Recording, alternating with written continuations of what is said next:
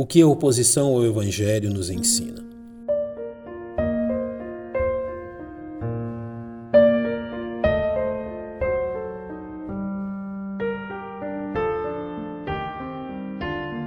O atento leitor das Sagradas Escrituras encontra ao final do primeiro capítulo da Epístola de Paulo aos Filipenses uma firme exortação do apóstolo àqueles irmãos ao dizer: Quer vai vos veja, quer esteja ausente, ouça acerca de vós que estáis no mesmo espírito, combatendo juntamente com o mesmo ânimo pela fé do Evangelho. O que demonstra a preocupação do apóstolo quanto à reação dos filipenses à prisão e julgamento que lhe aguardava em Roma. Nesta porção final do primeiro capítulo, Paulo deseja exortá-los a manterem-se firmes diante do ataque do reino das trevas, a profissão de fé em Cristo, desejando que os filipenses se mantivessem unidos em torno da fé que procede do Evangelho e é promovida por ele. Por isso, o primeiro argumento levantado pelo apóstolo é que os filipenses deveriam se manter firmes diante da oposição ao Evangelho a lhes dizer: E em nada vos espanteis dos que resistem o que para eles na verdade é indício de perdição, mas para vós de salvação, e isto de Deus. Primeiramente, Paulo deseja encorajar os salvos a não se deixarem intimidar mediante a ação daqueles que se opõem ao Evangelho. A palavra espanteis tem o sentido de ser intimidado, assustar-se, ficar aterrorizado, que é o que aqueles que resistem à verdade do Evangelho desejam incutir no coração dos salvos em Cristo. As muitas perseguições impostas pelo Império Romano, das quais o próprio apóstolo Paulo provava, visavam assustar a igreja, fazendo com que os salvos recuassem em seu propósito de apresentar Cristo ao mundo.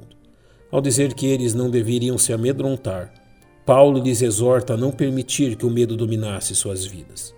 Em relação a estes que se opõem ao Evangelho, Paulo revela que tal perseguição atesta da realidade espiritual de tais pessoas ao dizer que tal atitude, para eles na verdade é indício de perdição, ou seja, o fato de se oporem à verdade do Evangelho é uma prova evidente que tais pessoas mantêm-se em uma posição de inimizade para com Deus e para com tudo e todos que se relacionem com Ele. Por isso, tal oposição não deveria surpreender a Igreja. Porém, o mesmo fato de serem perseguidos por causa do Evangelho também serve de testemunho da correta posição dos filipenses quanto a Cristo, ao dizer que tais perseguições são uma evidência para a voz de salvação, e isto de Deus. Palavra salvação, usada aqui pelo apóstolo, refere-se à completa salvação que os salvos têm em Cristo, significando que Deus concederá aos salvos perseguidos, significando que Deus concederá aos salvos perseguidos a vitória contra o pecado, ou seja, mesmo que sofram ou seja, mesmo que sofram uma ou seja, mesmo que sofram um martírio por sua fé, Deus não os abandonará. Finalmente, a verdade que Paulo procura incutir no coração dos salvos neste verso é que a perseguição que venham a sofrer não deve ser encarada como algo pessoal, mas sim como consequência do que Deus tem realizado através dos salvos. Não é contra nós que o mundo se volta, mas sim contra quem e aquilo que representamos como bem nos instruiu o Mestre. Se o mundo vos odeia, sabei que primeiro do que vós me odiou a mim. Mas tudo isso vos farão por causa do meu nome, porque não conhecem aquele que me enviou.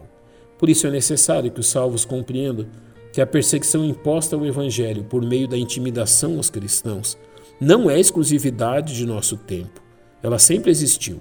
Uma vez que o reino das trevas não pode tolerar o enfraquecimento de suas fileiras, por meio de adesão ao Evangelho por parte daqueles que venham a ser salvos. Por isso, mantenha-se firme, você está no lugar certo.